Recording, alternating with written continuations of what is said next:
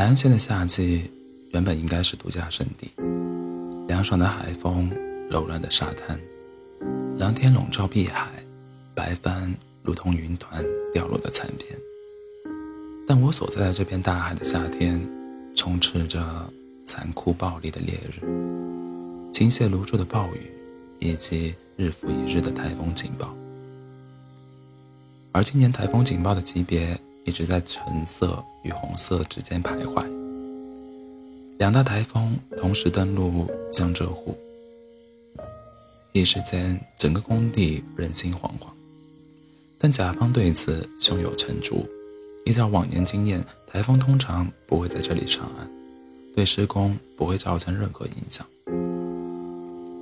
我记得那天的黄海特别暴躁，风力达到八级。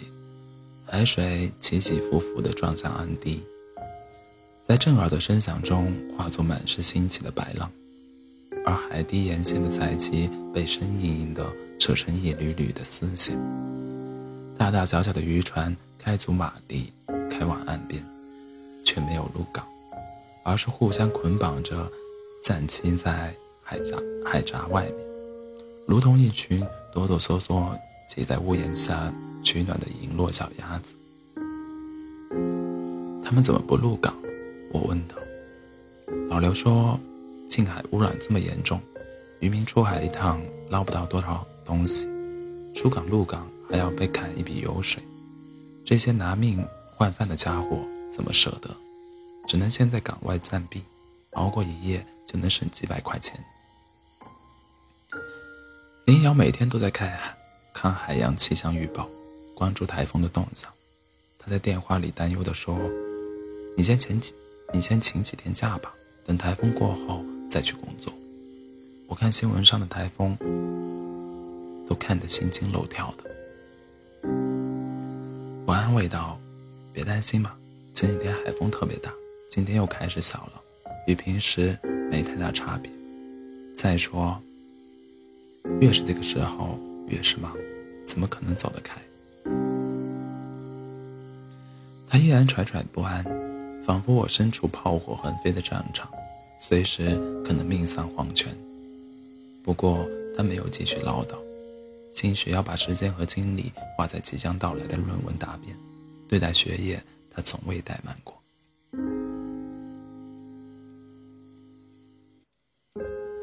但第三天晚上，他打来电话说：“我的请假条批下来了，买了明天下午的车票。”大概四个小时就能到你那边了吧？我非常惊讶。你不是快要论文答辩了吗？是啊，所以我只请了一天的假。你这个笨蛋，事先怎么不告诉我一声？你从南京坐车过来要四个小时，从市区车站到镇上还要一个多小时，从小镇到海边还没有车，就算有车也要再颠很久。一来一来一回。就得耽误一天。没事儿，我就是想去看一下你工作的地方。他停顿一下，说：“也想去看一看大海，顺便把你带走。你女朋友来了，你老板总不会再不批假吧？”我不禁笑了起来。你那么怕我死啊？你就自作多情吧。他像薄脸皮的孩子。被戳破心思，气呼呼地说道，但随即语气又柔和下来：“就算死，也要让你死在我身边呀！你要亲手处决我吗？”我在海风里笑道，但那句话带来的暖流从心口淌过，许久都消散不掉，仿佛要侵入血液之中。就算死。也要死在你的身边，那样灵魂才有归属，不至于困在他乡徘徊流浪。林瑶的算盘没有打错，听说他要来，老刘再也不好意思把我扣在工地，并赞助一辆面包车以供我驱使。然而这天下午，手机连续收到几条系统短信，台风警报级别由蓝色升至橙色。又从橙色陡然降升至红色。与此同时，天空只有一层淡淡的云，夕阳的光芒有些柔和，凉爽的晚风拂过小镇，这里的居民波澜不惊地生活着，连大排档都大张旗鼓地摆了出来，完全没有台风将至的迹象。我不禁开始怀疑气象部门的业务水准。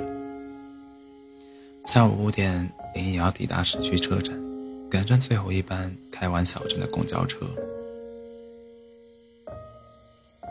然而，最后一班车的乘客都走光了，我依然没有发现林瑶的身影。登车才发现，她坐在最后一排，靠在车窗上，车窗上睡着了。我抚摸她的长发，在她肩膀上拍了拍，轻晃道：“瑶瑶。”她一个机灵坐起来，惊恐地抬头张望，发现是我，才长舒一口气。刚要再站起来，又坐了回去，痛楚地哼道：“我腿麻了，站不起来。”我蹲身揉捏她的小腿，直到她缓过来，才一手拎着背包，一手挽着胳膊。将他塞进面包车的副驾驶座上。车子缓慢行驶在渔港小镇的街道上，他将小脸贴在车窗上，好奇地望着四周的一切。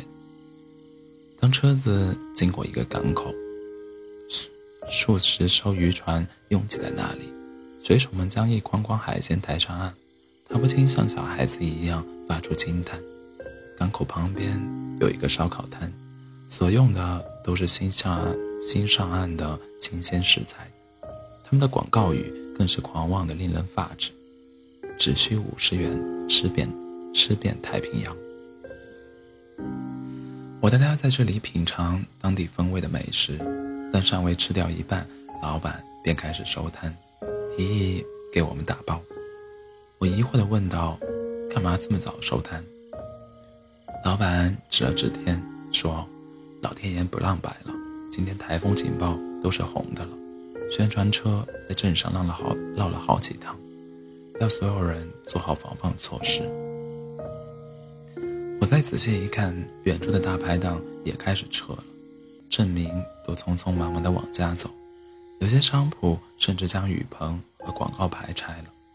见此情形，我只得将那些食物打包。与林一瑶上车，前往镇上最好的一家宾馆。我已经订好房间。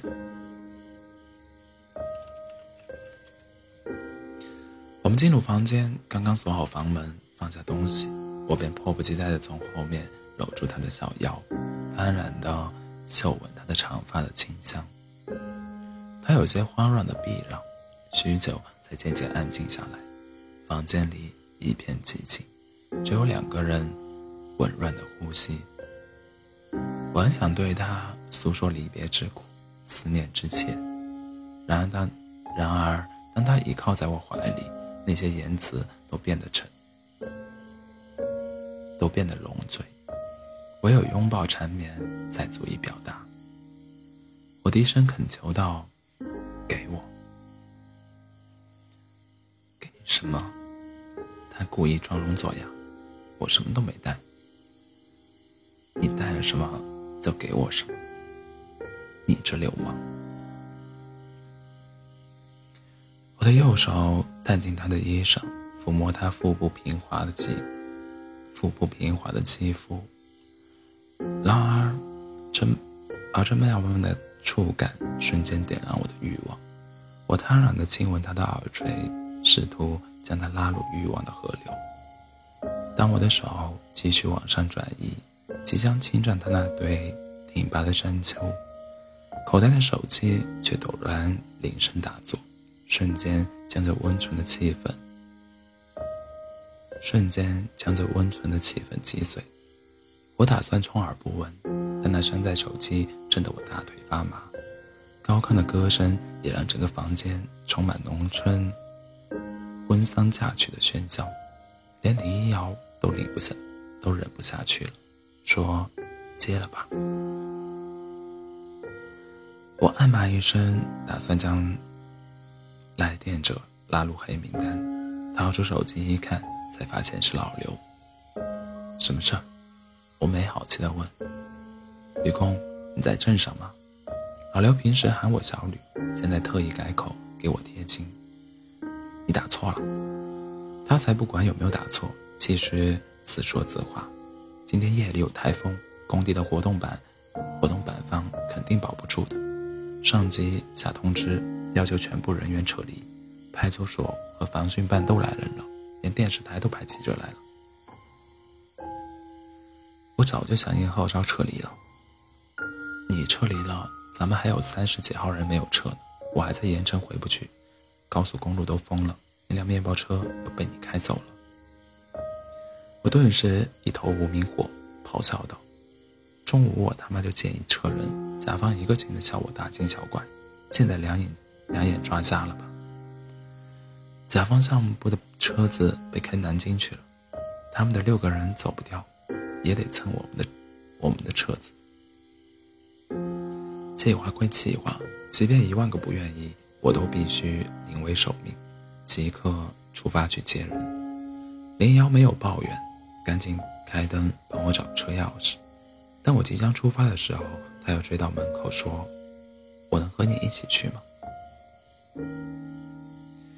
兴许国外电影看多了，男女主角携手上阵，通常都是背靠背刺枪。骑射的场景，纵有一个师的敌人都能消灭殆尽，所以我不加思索的点头同意，带他一路，带他一起赶往海边。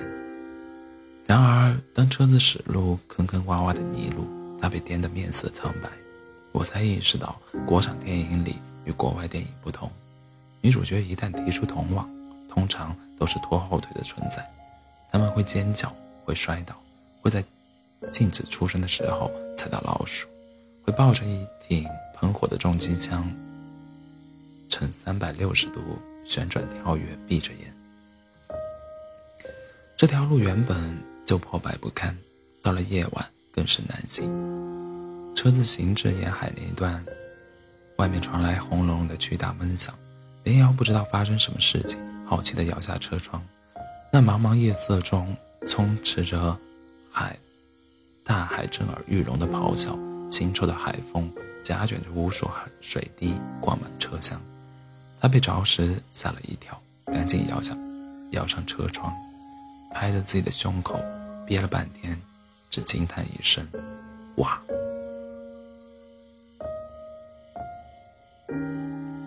我知道他想说这样的大海真恐怖，但他又不愿让我担忧，只能在言辞上隐藏着自己的情绪。赶到工地已是晚上九点，工人们已经聚在堤坝上等候。车子一停，便互相推搡着涌了过来。这辆面包车现在七人，顶多顶多塞十人，至少要跑两趟才能送完。谁都不想落于人后。然而，当他们拉开车门，发现副驾驶上坐着林一瑶，嘈杂吵闹的人群顿时鸦雀无声。怎么不上车？小梦挤过来问道。当他看见林一瑶，顿时惊惊叫起来：“，天神下凡，欢迎嫂夫人莅临指导。”林瑶有些羞涩的打招呼，于是大家都明白这就是我的女朋友。想必小梦已经在工地大张旗鼓的宣传一下午了。这帮向来无组织无纪律的家伙，一瞬间变得讲文明、懂礼貌，互相谦让起来。后面两排座位满满的坐，坐了九个人。原本打算让那个打杂的中年大婶挤一下副驾驶座，林一瑶也欣然同意。但大婶看了一下林一瑶，摇头道：“我身上灰尘多，不能把小姑娘的衣裳弄脏了。”说罢，他钻进后排，与那帮人挤在一起。小梦留在工地继续协调现场。我驾着车子驶往小镇，后排众人很快活络起来。开始吵吵嚷嚷的开起玩笑，一个糙汉子对大神，对大婶揶揄道：“你和我挤在一起是可以的，不要趁机占我便宜啊！虽然不是吕公这样的嫩小伙子，但也是有尊严的。”大婶扯着嗓子骂道：“你这不要脸的老东西！说这话的时候，能不能把你的猪蹄子从我屁股上挪开？好心当吕刚飞，我这是怕，我这不是怕你摔倒吗？”后排一片幸灾乐祸的哄笑，林瑶听不惯这些零碎的玩笑，满脸羞得通红，却也咬着嘴唇窃笑。大神则伸手去拍曹涵的脑袋，说：“说话注意点，人家小姑娘在这里呢，别给咱吕公丢人现眼。”由于严重超载，回程这一路花了两个小时。他们下车后自行寻找住住处，而我还得回海边继续接人。我对林瑶说：“你先回宾馆休息，我再拉一趟就行了。你一个人可以吗？”“没事儿。”我安慰道。他这才依依不舍地下车，走进宾馆大门。此时夜色浓重，台风的先锋部队已至，小镇的广榜。广告牌被卷落街面，路灯杆在风中发出呜呜的蝉鸣。我确认一下面包车的状态，再次发动引擎驶向海边。当我再次回到小镇，确认所有工人都已经住下，已经是凌晨一点多。我拖着疲惫的脚步回到宾馆房间，看见林瑶已经躺在床上睡着。我唤了一声她的名字。她没有应答，我只得冲了冷水澡，在她身旁躺下来，只是片刻功夫便安然入睡。那是我几个月以来睡得最安稳的一觉。然而他风尘仆仆跑来这里，我却没有陪他太久。次日中午，他便急匆匆地踏上返程，我驱车载他到市区车站，一直送送上长途客车。他将小脸贴在车窗玻璃上，车子启动的时候，轻轻的一摆手，我的心便猛地往下一沉，眼泪几乎要滚落下来。刚才我差点哭出来，我在里，我在短信里说道：“我早就习惯了。”他回复道：“这样的答案让我心酸不已，不禁想起的。”当初头也不回的离开南京的那个下午，他站在路边落寞的对我挥手的那一刻，当时他的心情该是怎样的孤独？这次没有看得成大海，下回我一定带你去。我信誓旦旦的承诺。他安慰道：“但已经听到了呀，很凶猛的样子。你开车载的那些人都挺有趣，那个大婶半夜还来送东。”还还送来西瓜，可惜我忘记吃了。他们尊敬你，所以才对我好，这样我就安心多了。我不禁笑了起来。几天前我们打过赌，说这样一个鸟不拉屎的地方，绝对不会有年轻漂亮的姑娘愿意过来，除非她是一条美人鱼。没想到你说来就来。他的回复只有三个字。瞬间让我既欣慰又心酸。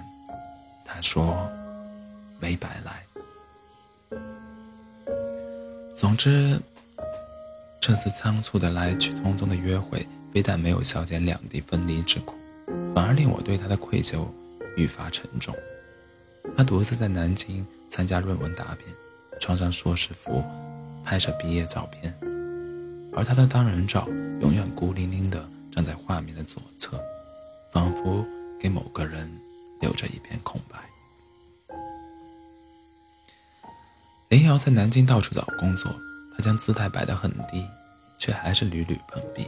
有的单位觉得他学历过高，生怕他待得不长久，于是不录用；有的则完全将他视为一个普通的劳力，开出的待遇很低，甚至有人觊觎她的年轻漂亮，做出一些暗示。早知道读研是这样的结果，还不如大学毕业直接去工作算了。他在电话里直抹眼泪。我还去招聘会了，人山人海的，我鞋子都差点弄丢了。尽管相隔千里，但我可以想象林瑶捧着证书和简历，跋涉在那座庞大的混凝土森森林里，孤独、失落、无助、迷茫。从小学起。他就是个标准的别人家的孩子，勤奋刻苦，品学兼优，加上讨人喜欢的相貌，优秀的几乎高处不胜寒。可是现在，他拿着一纸硕士文凭，天之骄子的荣耀荡然无存，他不得不怀疑多年寒窗的意义。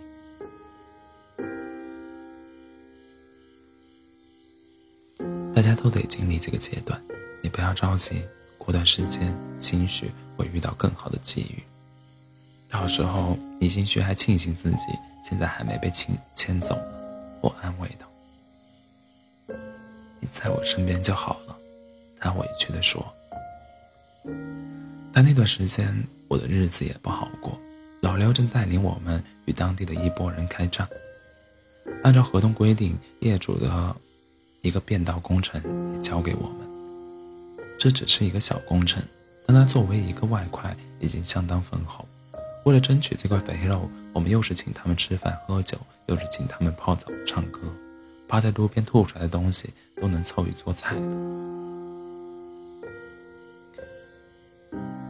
水、电路三通，由咱们自己通，绝对不要你们烦心。老刘这样劝说业主。这也成为我们拿下工程的最佳理由。当然，另一个小小的原因是老刘给业主方的项目经理塞了一个厚厚的红包。当地那帮痞子趁着谈图开发的东风，专门在海边抢工程。他们抢到以后，并不会自己干，而是转手让别人，空手套白狼的从中赚取差价。他们最喜欢抢的便是铺便道，因为他们从拆迁。从拆迁点买碎砖很方便，工程的技术要求很低，油水却不少。